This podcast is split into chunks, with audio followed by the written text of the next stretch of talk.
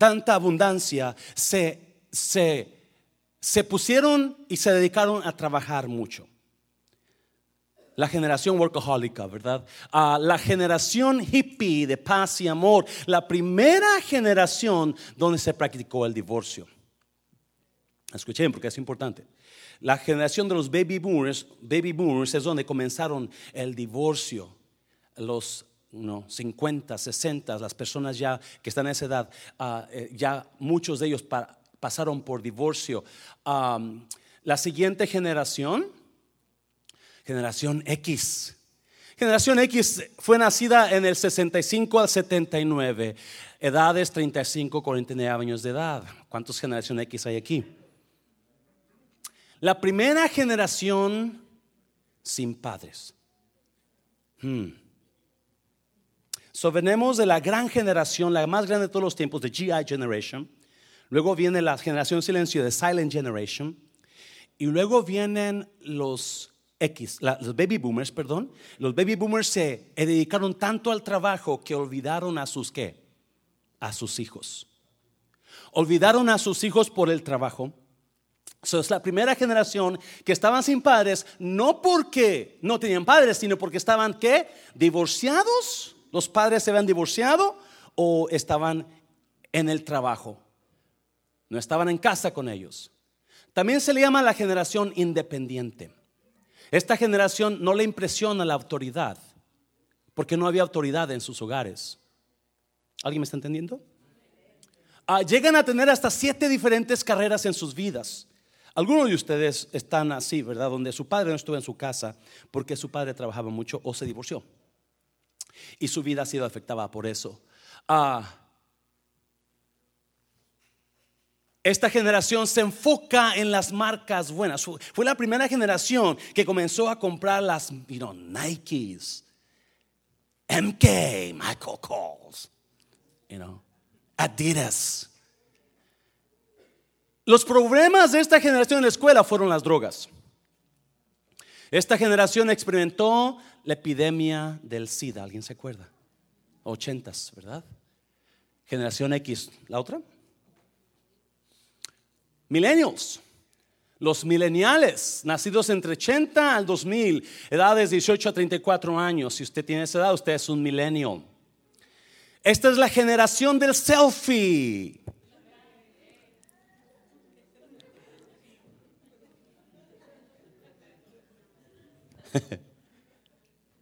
A mí me piden, saques una foto, pastor. Pues a mí no me gusta sacarme fotos. You know, I'm not a selfie generation. This is also called the me generation. That's why, you know, you see people, young people between ages 20, 30, 35, you know, they're always taking pictures of them. Selfie. This is the me generation. Experimentaron el éxito del Internet. Una generación con mucho potencial. Escuche, esta generación es muy inteligente mucho potencial. Es una generación soñadora y visionaria. Son creativos e innovadores. Siempre piensan out of the. Siempre están pensando. Usted platica con uno de sus, una persona de 25, 30, 35 años. Son muy inteligentes. Porque están pensando, le dan ideas que usted ni siquiera en su mente pensaba. And we met with some young people last week to, to talk about the changes from church. And, and, and, and, and, and the best ideas that we got is from those young people. Nos juntamos con unos jóvenes la semana pasada para hablar sobre algunas cosas de la iglesia y las mejores ideas que recibimos fueron de ellos. Y los, los ancianos quedamos como, ¿y por qué no habíamos pensado en eso? Well, that's why they're smart. No se ponga celoso, hermano. Usted tiene más de 40 años, no se ponga celoso, ¿ok? Están listos para dirigir a una edad temprana. El problema en las escuelas son, son la generación previa, el problema eran las drogas, ahora son las armas y también las drogas. Y número uno, generación Z. The Z Generation nacidos del 2000, 2001 al 18, eh, edades 1 al 18. También llamada the Screenager Generation. Ya no la llaman teenagers, it's called screenagers. Why? They were born with the screen in their hands. Todo es pantalla para ellos. La primera generación que nació con el Internet, la primera generación que pone a Dios y a la familia, oh, ya no creen en Dios. Algunos de ustedes tienen jóvenes que no vienen a la iglesia. No creen en Dios. Y no me voy a meter por qué, ahorita viene la predica. Um, su meta más grande, la familia y los hijos son de baja prioridad. Algunos de ustedes jóvenes, ustedes saben que you know, su joven, jovencito, jovencita, no, is not attached to the family. They think, you know, one day I'm going to leave this house. That's how they think now. One day I'm going to become somebody. They don't think about family, they don't think about God. They think about them, the me generation. Uh, su meta más grande es encontrar la felicidad a través de su carrera. Mm. Solo el 60% cree en Dios, el 40% no cree en Dios. El problema en la escuela son las drogas y las armas. Muchas gracias, jóvenes. Now, vamos a Primera de Reyes, no, perdón, a, Ruth capítulo 1. Ruth capítulo 1. Le saqué estas generaciones porque, y, hoy estamos celebrando al hijo, ¿verdad? Amén, iglesia. ¿Cuántos tienen hijos aquí? ¿Me permite hacerlo general para sus hijos, jóvenes, jovencitos y jovencitas? ¿Sí? Debido a lo que quiero hablar, le sentí en mi corazón hablar sobre esto, ¿verdad? Le, sentí en mi corazón hablar sobre las generaciones para que entienda que hay, vamos, cada generación está dejando un legado a las siguientes generaciones. You know, every generation is leaving a legacy to the upcoming generations. And if you saw this screen, every generation left something bad for the next people. Cada generación fue empeorando, empeorando y empeorando. Por eso los primeros se le llama la generación más grande de todos.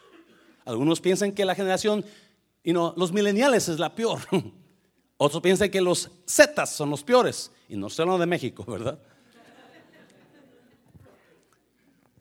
Pero si usted, you know, si usted miró, you know, las generaciones se fueron empeorando, empeorando, empeorando.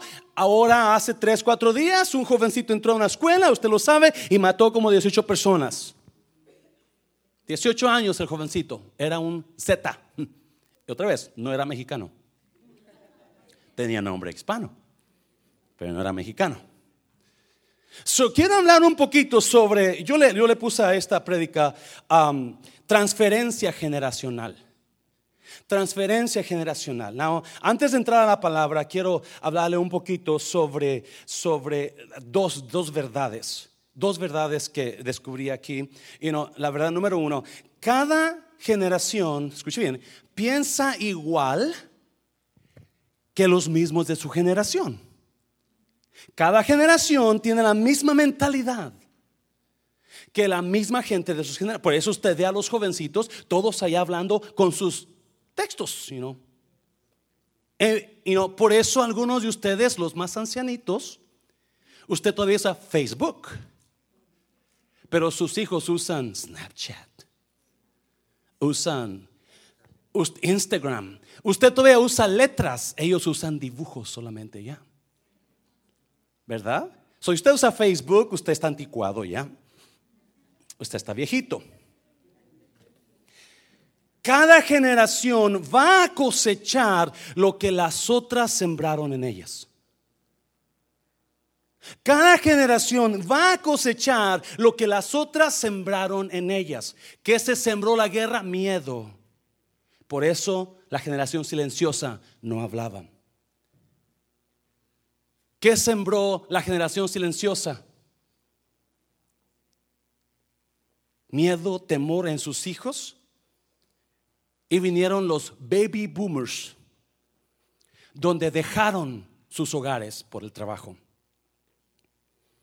Los baby boomers sembraron drogas porque son los de las sesentas, ¿verdad? Los la marihuana, paz y amor. Ahora las escuelas comenzaron a llenarse de drogas. Cada generación está dejando un legado a generaciones que vienen futuras. ¿Qué estamos dejando nosotros a nuestros jóvenes, a nuestros hijos, a nuestros nietos? ¿Qué estamos, ¿Qué estamos dejando para que ellos un día sean una generación más grande que la primera? Porque hay potencial. So, vamos a mirar a, Ruth capítulo 1, versículo 1 al 5. Usamos este versículo la semana pasada, pero está riquísimo. Ah, aconteció en los días que gobernaban los jueces que hubo hambre en la tierra y un varón de Belén de Judá fue a morar en los campos de Moab. Él, su mujer y quién más? Y sus dos hijos suyos. ¿A dónde fueron a morar? A los campos de... Diga Moab conmigo. Moab. ¿Por qué? Moab. Ahorita vamos a mirar por qué Moab. El nombre de aquel varón era Elimelech. Dios es mi rey. Ahí se llama su nombre. El de su mujer, Noemí, placentera. La que da placer, ese es su nombre. Y los nombres de sus hijos, escuchen, era Malón, enfermo. El nombre de Malón era enfermizo. Y Kelión, debilucho. So, Elimelech, Dios es mi rey hace una decisión de irse. Versículo 2. Emalón y Kelión, efrateos de Belén de Judá, llegaron pues a los campos de, ¿dónde? Moab y se quedaron allí. Versículo 3. Y murió Elimelech, marido de Noemi, y quedó ella con sus dos hijos. 4. Los cuales tomaron para sí mujeres moabitas. El nombre de una era Orfa y el nombre de la otra Ruth. Y habitaron allí, ¿cuánto tiempo? Unos 10 años y murieron también los dos. Otra vez, y murieron también los dos. ¿Quién? Enfermo y debilucho. Murieron, quedando así la mujer desamparada de sus dos hijos y de su marido. Padre, bendigo tu palabra en el nombre de Jesús. So, quiero usar esta escritura porque obviamente hay un problema que yo miro en el Imelec. Él hizo una decisión. Y la decisión que él hizo es de dejar un legado para sus hijos. Un legado de muerte. Un legado de no me importa tu vida. ¿Por qué? ¿Por qué? Número uno, cuando sus hijos nacieron, él los puso en posición para morir. A uno le puso enfermizo y al otro le puso debilucho. Los puso en una posición donde eh, sus hijos nunca iban a hacer algo grande. Nunca iban a triunfar en la vida un día porque acuérdese, lo que usted habla sobre usted, eso le va a pasar. Lo que usted declara sobre usted, eso va a pasar con usted. Lo que usted declara para su vida, eso va a pasar. So, yo declaro que tú eres muerte, un día te vas a morir. Yo declaro que tú eres debilucho, un día te vas a morir, vas a quedar débil. Y eso es lo que hizo Elimelech. Decidió poner a sus hijos un nombre de muerte. Número dos, la otra decisión que hizo es sacar a sus hijos de Belén, significa casa de pan, casa de la gloria de Dios, casa de pan y alabanza. Decidió sacar a sus hijos de la casa de pan y alabanza para llevarlos a Moab. Moab significa quién es tu padre. Moab es la tierra donde no hay ley, no hay autoridad. ¿Alguien me entiende por ejemplo esta mañana? No hay padres ahí. No hay autoridad. El manto del padre no está sobre los hijos. You know, who's your daddy? That's the name of Moab. Not only Moab is called who's your daddy because there's no authority, but this in this place, little kids are sacrificed to their idol. En este lugar los niños son sacrificados a su Dios. Moab tiene una religión, un culto, donde cuando van a hacer sacrificios a su Dios, llevan a los niños y los sacrifican a su Dios. Muchos de nosotros hemos puesto a nuestros hijos, les hemos dejado un legado, un legado de muerte y no estamos mirando dónde están, qué le estamos dejando a nuestros hijos porque estamos como la generación de la silenciosa y los baby boomers nos enfocamos en trabajar. Y a los hijos los dejamos. Y vienen los hijos que no respetan la autoridad. ¿Alguien se acuerda? Generación Z. X, perdón. Generación X, donde no respetan la autoridad. No les importan las cosas.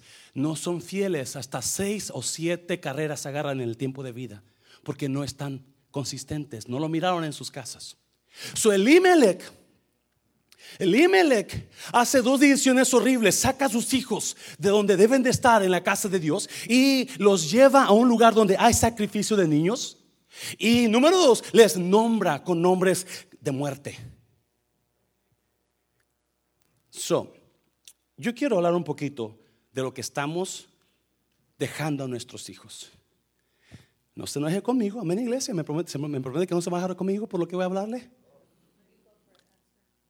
Y le, gracias Alma, yo le he llamado a esto generación, transferencia generacional. ¿Qué estamos dejando a nuestros hijos? What are we leaving behind for our kids? What is it that I'm leaving for my daughter and maybe her kids, my grandchildren, behind? Am I paying attention to my kids? Or to me, my kids, they don't matter. ¿Estoy poniendo atención a mis hijos o son el último que yo me ponga atención? So vamos a mirar, vamos a mirar cuatro maneras de cómo estamos afectando a nuestros hijos. Cuatro maneras de cómo ahora su generación de usted, ¿verdad? Quizás usted es un baby boomer como el pastor, quizás usted es una generación X como algunos de ustedes jóvenes, o quizás es un, es un, es un, es un milenio, un milenial, ¿verdad? ¿Qué está dejando para sus hijos? Hay cuatro cosas que yo apunté aquí que estamos viviendo ahora. Hay cuatro cosas que estamos dejando para nuestros hijos que les van a dañar. Número uno, número uno, hemos puesto a nuestros hijos en un pedestal de grandeza.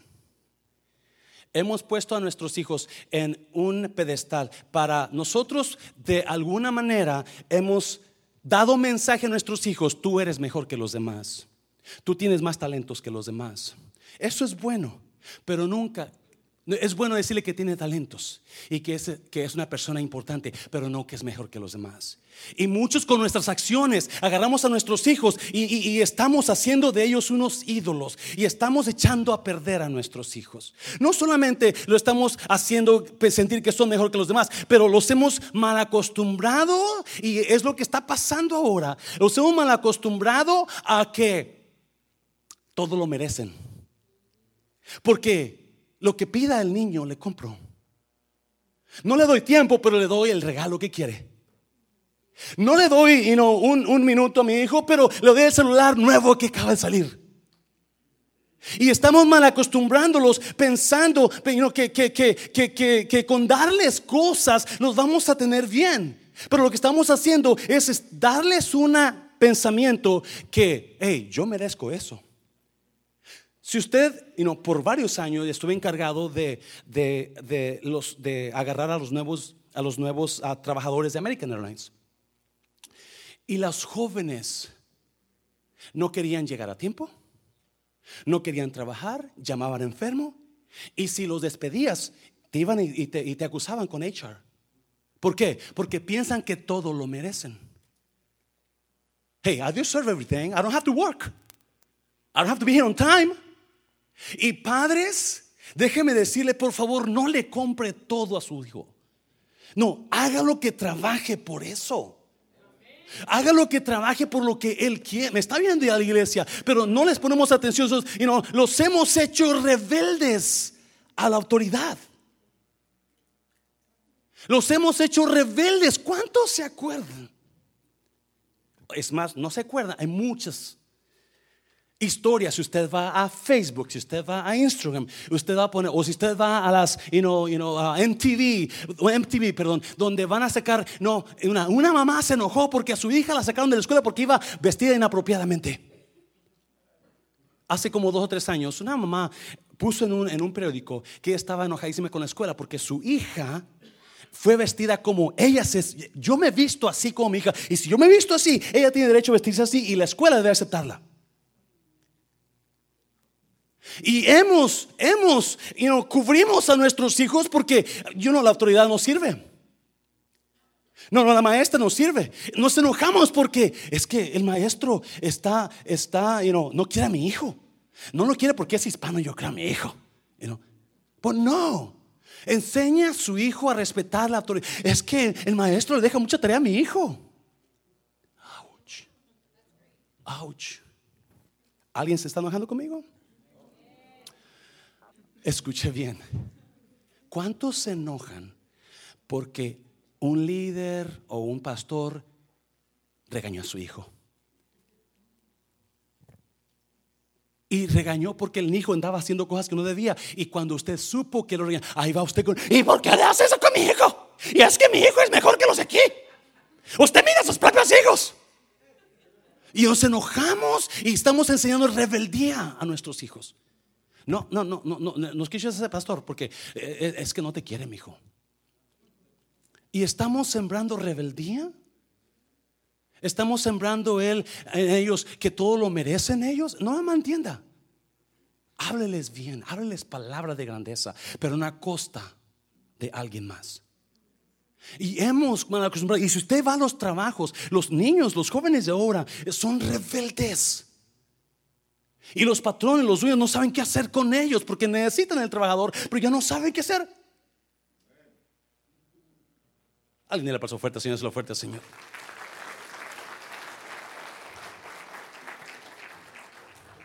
El hijo consentido es vergüenza de su padre y de su madre, dice la palabra. El hijo consentido, pero ah, dígale a alguien, algo viene mejor. Algo viene mejor. Número dos, porque quiero irme rapidito. Número dos, So, hemos hecho de nuestros hijos unos ídolos donde creemos que son mejores que todos. Creemos que no respeta autoridad, no, no, y usted se enoja porque alguien les los regaña. Usted no le gusta al maestro porque piensa que, no, no, usted está poniendo a sus hijos en un lugar para fracasar en el futuro. Número dos, los hemos convertido en adictos a tecnología. Se lo voy a repetir. Los hemos convertido en adictos a la tecnología. ¿Cuántos usan celular?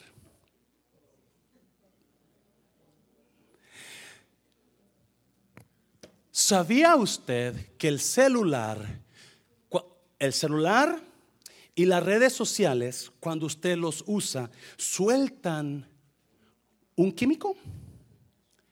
Dopamine, dopamine se llama. Dopamine. Cuando usted usa el celular, ese, no el celular lo, suelta, no, pero en su cuerpo, en su cuerpo se desarrolla un químico que lo hace sentir bien, lo hace sentir a gusto usted. Por eso, you know, cuando usted le llega un texto, ay, mira, mira, me escribió la hermana, ay, qué bonito. You get excited. And then that's why you spend time on Facebook because you feel good. And you feel good not because it is because you feel good, it is because that chemical in you.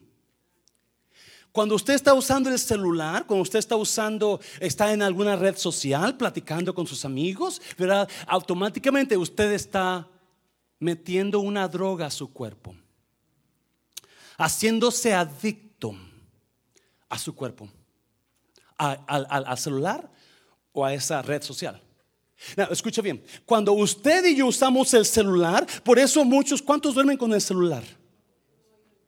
¿Cuántos en cuanto usted se despierta, el celular es lo primero que checa? Right? ¿Quién escribió? Ay, hermana, ¿cómo está? Facebook, Facebook, Instagram, Instagram, you know, you know, Snapchat. I don't know how to use it, but let's, let's, let's, let's see what's in there. And you're excited. Usted se emociona. ¿Y sabe por qué se emociona? Porque dopamine es el mismo químico que suelta su cuerpo cuando usted toma alcohol. Alguien está aquí en esta tarde. Dopamine es el mismo químico que suelta su cuerpo cuando usted fuma un cigarro. Lo siente bien. Dopamine es el mismo químico que suelta su cuerpo cuando usted toma drogas. You feel good, that's why you're always high. Hey, what's up, brother? Yeah. same thing. What's up, dude? Por eso, cuando nadie le escribe a usted, usted se deprime. ¿Qué pasó? ¿Por qué no me escribió? Nadie me quiere. Oh my God. Y estamos nosotros convirtiendo a nuestros hijos en adictos. No, escuche bien, escuche bien. Esto lo estaba mirando en Facebook. No, no, no, en YouTube. I'm telling you, we're all addicts. Estamos adictos. Escuche bien. El problema más grande, papá, mamá, escuche bien por favor esto. El problema más grande, más grande ¿Cuál es la edad donde una persona puede comprar alcohol? ¿18? Okay. 21, 21, ok. ¿Cuál es la edad cuando una persona puede comprar un cigarrillo? Cigarros. 18, right? Okay. ¿Cuál es la edad donde una persona en California puede comprar drogas?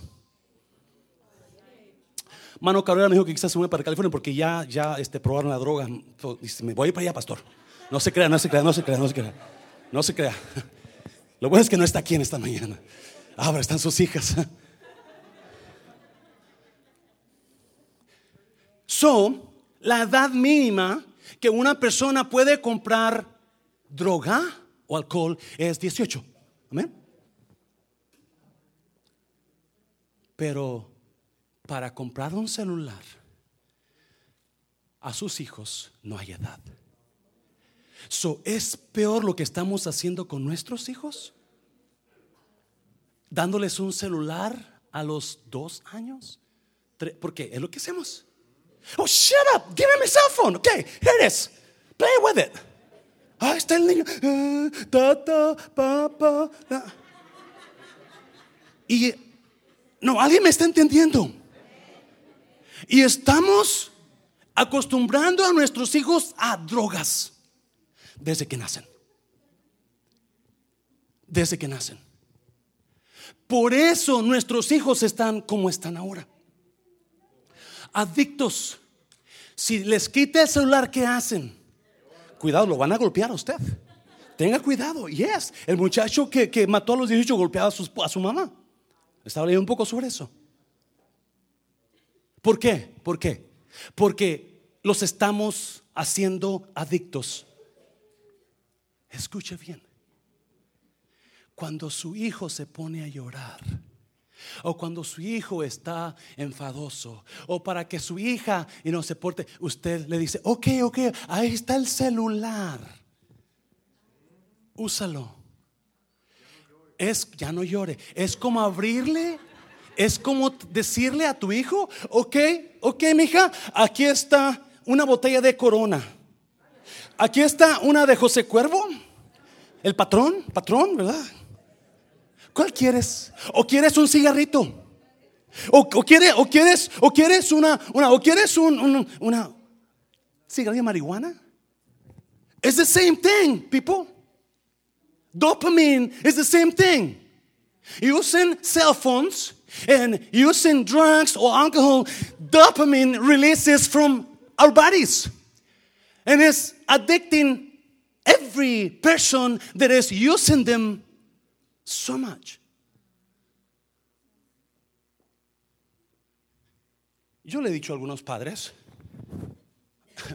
por favor, quítele a su celular a su hijo en la noche. A las 8 o 9 de la noche, quíteselos ya. No, pues que entren a mi cuarto y me lo agarran.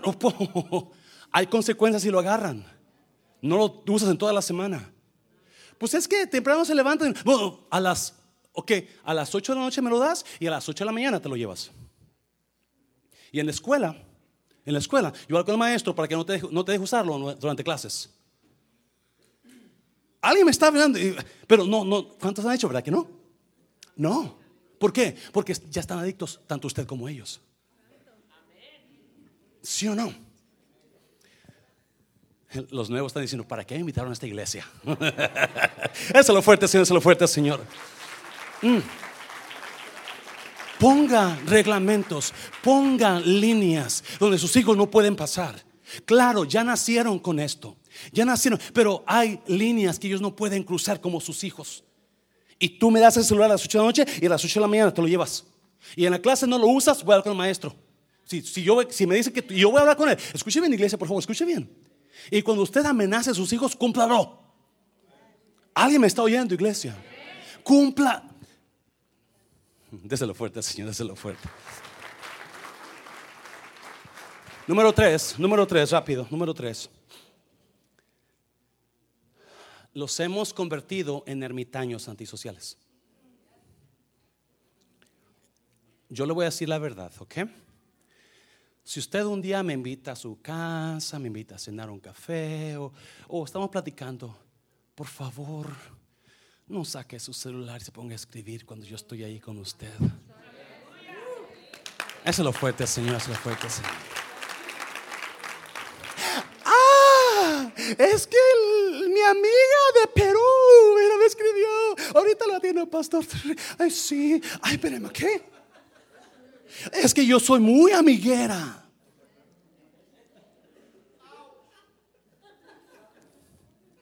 ¿Y sabe qué hacen los niños de ahora? ¿Qué hacen los jovencitos de ahora? Usted está cenando con ellos, ¿qué están haciendo ellos? ¿Sabe por qué? Porque para ellos esto es más importante que lo que usted tenga que decirles. Para ellos esto es más importante que lo que usted está diciendo. O la amistad, acuérdese, la generación Z no les importa la familia. No todos, obviamente. La generación Z le importa más la tecnología. ¿No creen en Dios? No todos. Pero el hecho de que papá y mamá están siempre en el celular cuando están cenando, cuando están platicando. Ok, mi hijo, espérame un segundo, que déjame. Es que la hermana me escribió. Creo que hay un chisme nuevo en la iglesia, ¿verdad? Ay, sí, hermana, yo sabía. Pero llamarle, hijo. Pero... Y sus hijos, escuche bien, es la primera generación de los Zetas mm, donde hacen relaciones o tienen amistades, relaciones con personas invisibles. ¿Nunca las conocen? Algunos de ustedes están igual.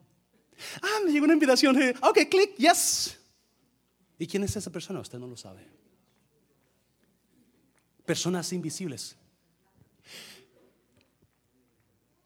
Usted está sembrando en ese hijo, acuérdese, iglesia, si usted va a ser feliz en la vida, si usted va a ser feliz en este mundo, escúcheme bien, por favor, va, su felicidad depende de las relaciones que usted tenga con las demás personas. Su felicidad depende de cómo está su relación con su pareja, cómo está su relación con sus hijos, cómo está su relación con sus amistades. Si usted tiene una excelente pareja, usted va a ser feliz. Si usted tiene excelentes amistades, usted va a ser feliz. Pero si tiene una pareja que está siempre dándolo y dándolo y dando, usted va a ser la persona más infeliz del mundo. O si tiene amistades que están siempre hablando, chismeando y, peleando, es la persona más infeliz del mundo. Porque toda esta vida está girando a través de nuestras relaciones. Dios y nuestras relaciones, obviamente. No solamente Dios. Cuando el hombre nació, Dios dijo, no es bueno que el hombre esté solo. Y no solamente en el hombre. Por Eclesiastés dijo, mejor son dos que uno. ¿Por qué? Usted necesita personas que le ayuden. Algunos de aquí, usted necesita esta iglesia desesperadamente. ¿Me está oyendo iglesia? Donde Dios le va a dar palabra, lo va a animar, va a hacer relaciones entre personas aquí que son buenas personas y van a ayudarlo en su vida. I'm, almost done, but I'm not done yet. Pero nuestros hijos, porque no tienen ese desarrollo social entre ellos, su desarrollo social está en una pantalla con personas invisibles. Y, si usted y yo no les acostumbramos a que tengan relaciones face to face, sus hijos van a ser increíblemente desastrosos en sus matrimonios. Sean eso conmigo. ¿Cuántos de ustedes tienen su pareja o su esposa, su novia, o están tratando de conquistar a alguien y por el, por el celular usted le dice cosas bonitas, ¿sí o no? Ay, ¿cuántos de ustedes están siendo conquistadas y esa persona le manda una florecita? Hi, beautiful. How are you? I love you. Porque palabras se las lleva él. Y cuando está, you know, en persona, esa persona es diferente. ¿Por qué? Porque esto no existe. No, no me lo entienda. Buenísima la tecnología, para allá vamos. Pero es importante que usted entienda, la tecnología está destruyendo a nuestros hijos. Y la está destruyendo porque papá y mamá están haciendo lo mismo. Y no hay, no hay una línea donde los paren y digan, no, no, ese celular me lo das hasta la hora, ese celular no escribes esto, en la escuela no dejo usar. Una paso fuerte, Señor, se lo fuerte, Señor. Ya termino. Número cuatro, los hemos incapacitado. Vamos a Primera de Reyes, porque está, aquí está el mensaje, iglesia. Que no era el mensaje, pastor. Es rapidito, es rapidito. Solo la pregunta es, ¿qué estamos dejando para nuestros hijos como generación de ahora? I'm a baby boomer, con toda honra. Me veo como una de los Zetas, ¿verdad? De la generation, y no de los de México. I'm 53. I was born in 64. El año 64 es la última año donde los baby boomers nacieron. Es cuando yo nací. Soy un baby boomer baby. Rosita. Nada, Rosita y yo somos del tiempo igual, ¿verdad, Rosita? So, ¿Qué estamos dejando? No, miren. Muy importante. Primera Reyes 19. ¿Estamos ahí? Partiendo él de allí, está hablando de Elías, el profeta Elías, halló a Eliseo, hijo de Zafat que araba con doce yuntas delante de sí. ¿Cuántas yuntas? Doce. Y él tenía la última. Y pasando Elías por delante de él, ¿qué hizo Elías? Echó sobre él su manto. Elías era de otra generación más viejita. Eliseo era un joven. Entonces dejando él los bueyes, vino corriendo en pos de Elías y dijo, te ruego que me dejes besar a mi padre y a mi madre, y luego te seguiré. Y él le dijo, ve, vuelve, que te he hecho yo. Y se volvió y tomó un par de bueyes, los mató y con el arado de los bueyes coció la carne y la dio al pueblo para que comiesen. So, usted, un baby boomer, un GI o un silent o un X, una X, generación X, quizás usted y yo ya estamos maduros, ya hemos vivido, ya tenemos experiencia en nuestras vidas. Amén, iglesia. Antes de llegar ahí, e-, Elías con Eliseo, Dios le habla a Elías, si alguien se acuerda, y le dice, ve y úngeme a Jehú rey y úngeme a Eliseo para que tome tu lugar. Para que tome tu lugar. So, Elías va y ve a Eliseo arando con doce yuntas de bueyes. Eso significa que Eliseo era de una descendencia rica. No cualquiera tenía doce yuntas. ¿Alguien se acuerda de cuando estaba usted araba con yuntas, verdad? Pues yo me acuerdo. Pero no porque mi padre era dueño de las yuntas, porque yo era el trabajador.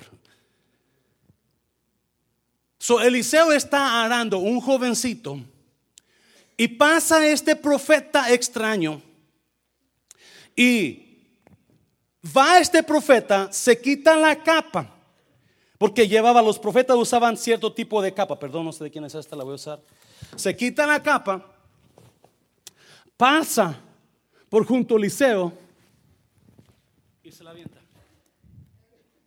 Diciendo, te paso mi legado, te transfiero mi lugar.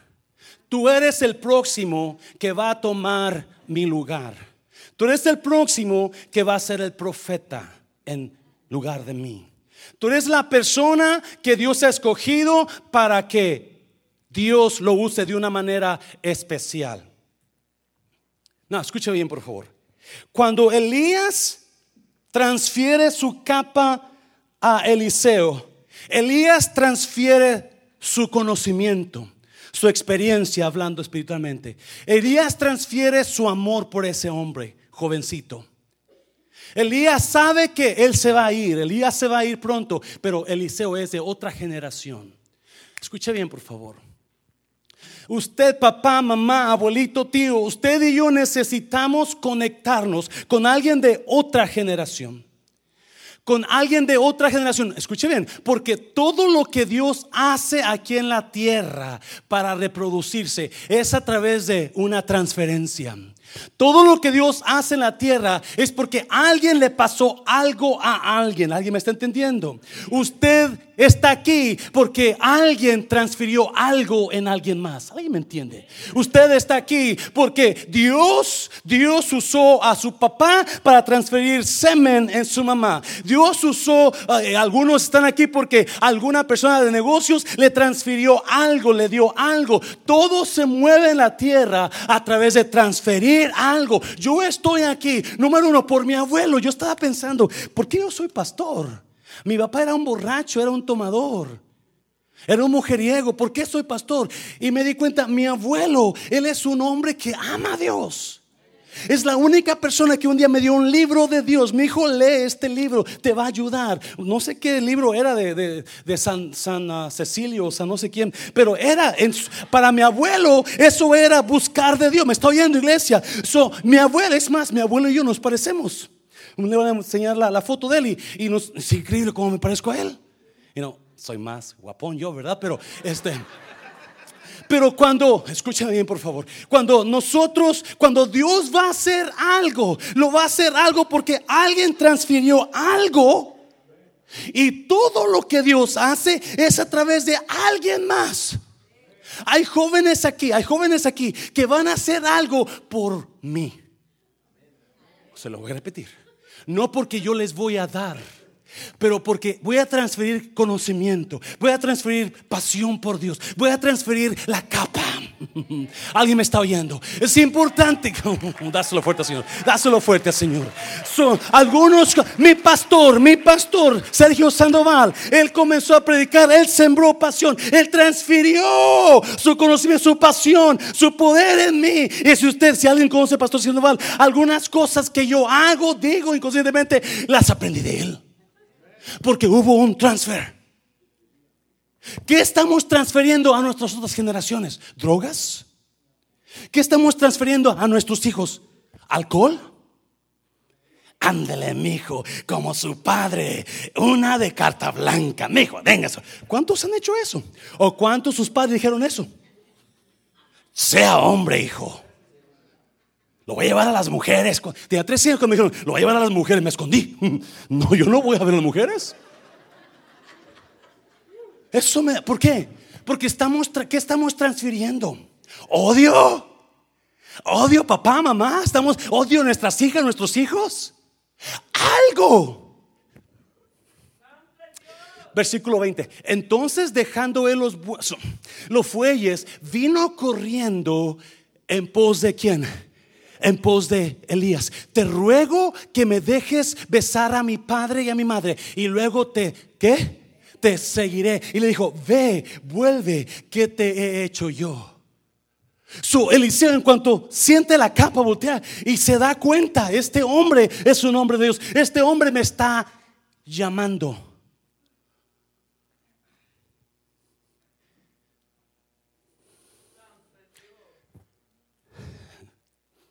Escuche bien, por favor.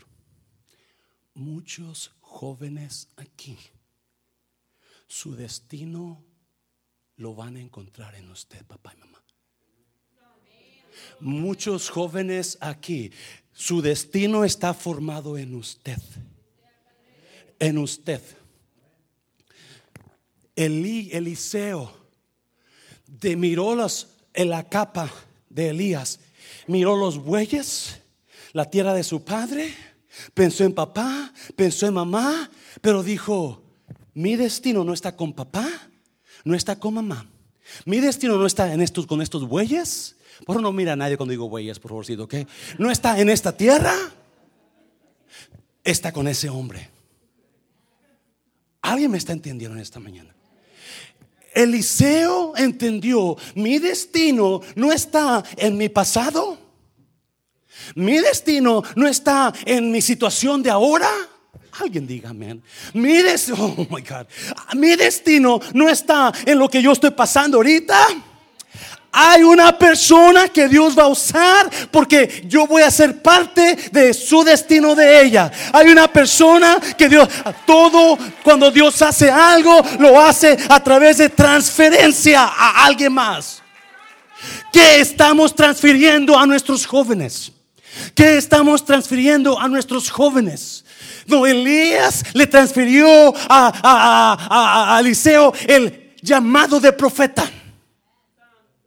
¿Qué estamos transfiriendo, papá, mamá? ¿Qué estamos transfiriendo a nuestros jóvenes? El destino de algunos jóvenes está conectado con usted.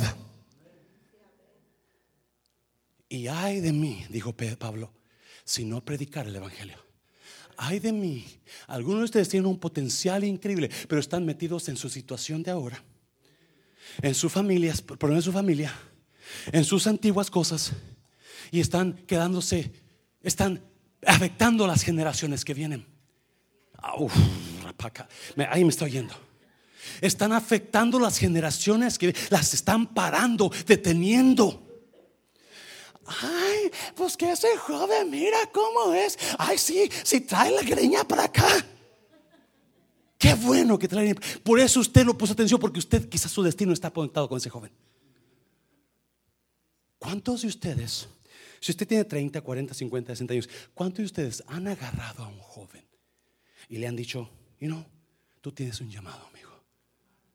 Es más, mi hijo, yo te voy a pagar el YFN que viene. ¿Qué estamos transfiriendo en nuestra juventud? Dios me ha estado hablando fuerte en esto. Dios me ha estado hablando fuerte en esto. Iglesia Mundo de Restauración viene un enfoque a los jóvenes viene un enfoque a los jóvenes, iglesia. Vale más que lo crea. Y, quizás algunos se van a molestar, porque no, no, pero ahí está un destino en esas personas. Y ahí está el destino del mundo de restauración en esa juventud también. Eliseo ve a Elías y corre y le dice, voy a dejar esta yunta, voy a dejar a la tierra, voy a dejar mis riquezas, voy a tener que ir a decirle adiós a mi papá, a mi mamá, pero te voy a seguir. Hay jóvenes que nada más están esperando que alguien eche su manto sobre ellos. Murmuramos de los jóvenes, atacamos a los jóvenes, hablamos mal de los jóvenes, lo hacemos a un lado. No, primero yo. En lugar de tirar un manto sobre ellos. Todo lo que Dios hace, lo hace cuando hay una transferencia. Si no hubiera, un pastor Sandoval en los ochentas, pastor Mancera quizás no estuviera aquí. Pero porque hubo un pastor que pasó esa pasión en esta persona, ahora esa persona está aquí. Uh. Déselo fuerte, Señor, déselo fuerte, Señor. Oh my God. Oh my God.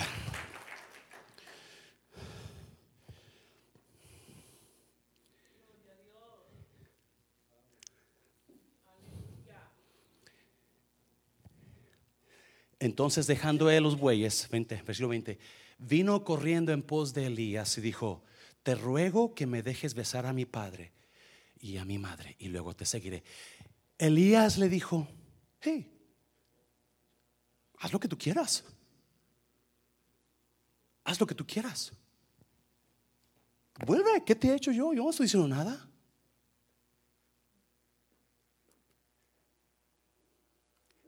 Escuchen muchos padres están forzando a sus hijos a que sean como ellos.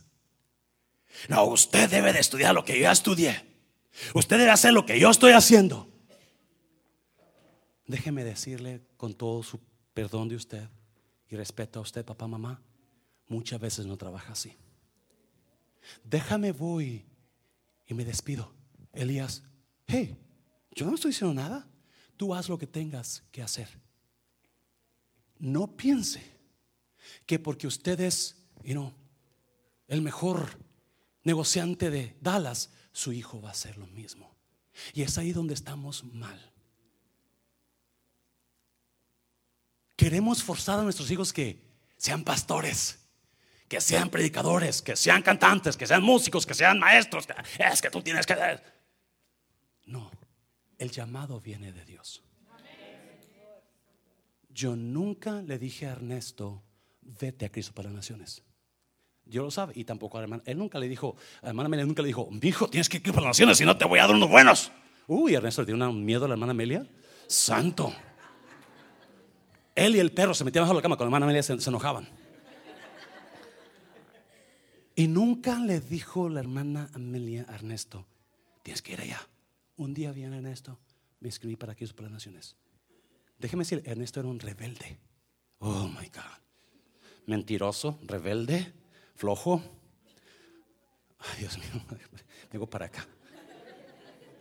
Pero cuando entró a ese lugar, un cambio en este hombre, este joven. Hubo un cambio. Déjeme decir, no estoy alabando porque está aquí. Eso fuerte, Señor. Quiero que entienda un punto, versículo 21, ya termino. Y se volvió y tomó un par de bueyes y los mató y con el arado de los bueyes coció la carne y lo dio al pueblo para que comiesen. Y la Biblia dice que siguió a Eliseo y le servía. Y le servía. Un joven está arando. Un joven está entregado al negocio de su padre piensa que ese es su destino. This is my life. This is my future. I'm going to be just like my father. Mi papá quería que yo fuera un borracho. Y a mí me detestaba andar con los borrachos. Mi papá que yo fuera un jinete. Eso sí fui, un jinete, pero no muy bueno. Porque me tumbaba los cabellos cada rato. Un mujeriego, uh, peor. Pero eso no me he casado, pero bueno. ¿Por qué? Porque mi padre pensaba que ahí estaba mi destino con él. No sabiendo que Dios tenía otros planes. Y un día conocí a un pastor que inspiró algo más grande que lo que yo tenía. Eliseo no tenía cualquier cosa. Un hombre rico, una familia rica. Y dice que agarró todo, mató los bueyes, les de comer a la gente y siguió a Elías. Todo porque Elías le pasó el manto. ¿Se da cuenta que muchos de los jóvenes están dirigiendo ahora el servicio solos? Y vienen más. No se enoje. No, pase el manto de los conocimientos que usted tiene en ellos. Pase su sabiduría a ellos. Pase gloria a ellos. Pase oportunidad a ellos. Ya usted y yo ya tenemos la historia formada. Ahora, ¿qué está haciendo con sus hijos? Póngase de pie, póngase de pie, póngase de pie. Pasen los músicos, por favor. Pasen los músicos.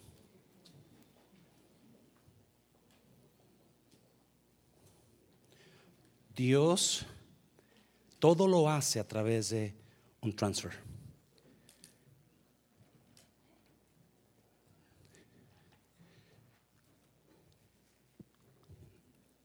YFN. ¿Sabía usted que los jóvenes no, trabajan, muchos no trabajan? Y tienen que pagar, no sé, 100, 200 dólares para ir a ese lugar. Papá, mamá, ¿qué capa le estás transfiriendo a tus hijos? ¿Qué tipo de llamado les estás transfiriendo a tus hijos? ¿El divorcio en tu familia? ¿El alcohol? las drogas, porque eso es lo que van a hacer. Todo pasa a través de un transfer. Si usted es la persona que está teniendo la influencia sobre sus hijos, ellos lo van a seguir a usted, así como Eliseo siguió a Elías.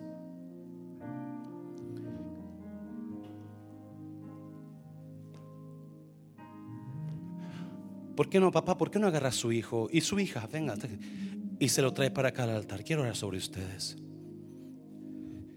Si usted es mujer y su esposo no está aquí, pues usted véngase con sus hijos.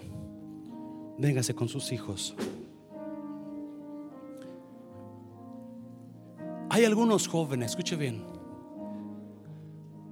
Hemos, la último punto decía, hemos incapacitado a nuestros jóvenes. Traiga a sus hijos, véngase con, quiero hablar sobre ustedes. Escúchame, ya termino Hemos incapacitado a nuestros jóvenes. ¿Cuántos de ustedes crecieron, salieron de la primaria y se fueron a trabajar? Alguien por aquí salió de la primaria y se fue a trabajar, ¿verdad? Hay personas que salió de la primaria y se fue a trabajar como adulto, ocho horas al día. Igual como un servidor. Para ese servidor no hubo, no hubo juventud. No hubo, I was never a teenager. Porque era niño y adulto. ¿Sabía usted que la palabra teenager no existía en el diccionario? La palabra teenager no existía. 1920 es cuando decidieron dividir niño, teenager, adulto. Niño, pero antes no era niño teenager, era niño adulto. Escuche bien. Elías fue a Eliseo y lo puso a servir. Alguien dice amén. Lo puso a hacer algo. Los hemos incapacitado porque sus hijos no trabajan. Muchos de ellos se levantan, se van a la escuela, vienen puro celular todo el día. ¿Usted le manda a hacer algo? ¡Ah! La iglesia está igual. Los hemos incapacitado. Escuche bien. Hace unos meses atrás, Felipe tomó el grupo de media, comunicaciones, y agarró puro joven. Es el grupo de jóvenes que más me está puchando a mí, porque yo les doy la, la palabra, lo que voy a escribir, lo que voy a mandar, se los mando. Pues me están diciendo, pastor, ¿ya la tiene? Pastor, mándemela. Pastor, ¿qué me va a decir? Pastor, eso está mal. Son y son de 12, 13, 14 años.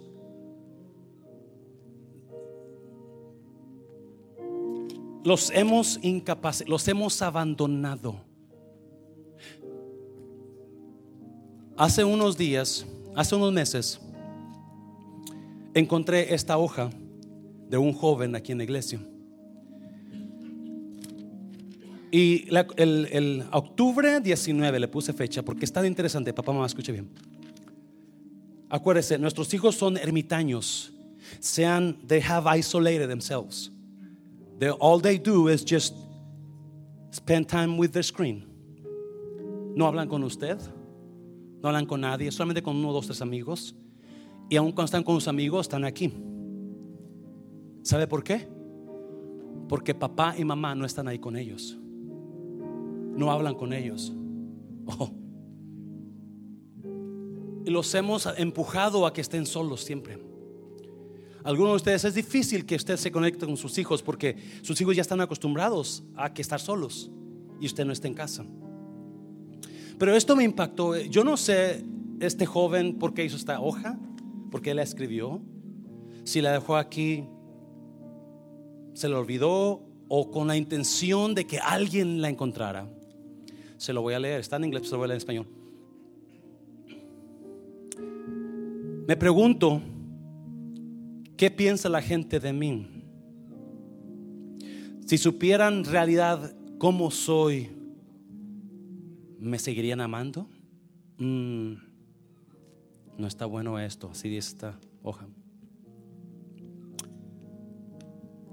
Man, no hay nadie con quien hablar. La escuela, la paso bien en la escuela cuando hago cosas que no debo de hacer. Pero cuando debo lo que debo, cuando hago lo que debo de hacer es aburrido. Necesito cambiar. 12 años esta persona. Necesito cambiar. Siempre me paso el tiempo con personas que me están influenciando de una manera mal. No puedo seguir así. Y luego le pone un dibujito acá I need help. Necesito ayuda. 12 años.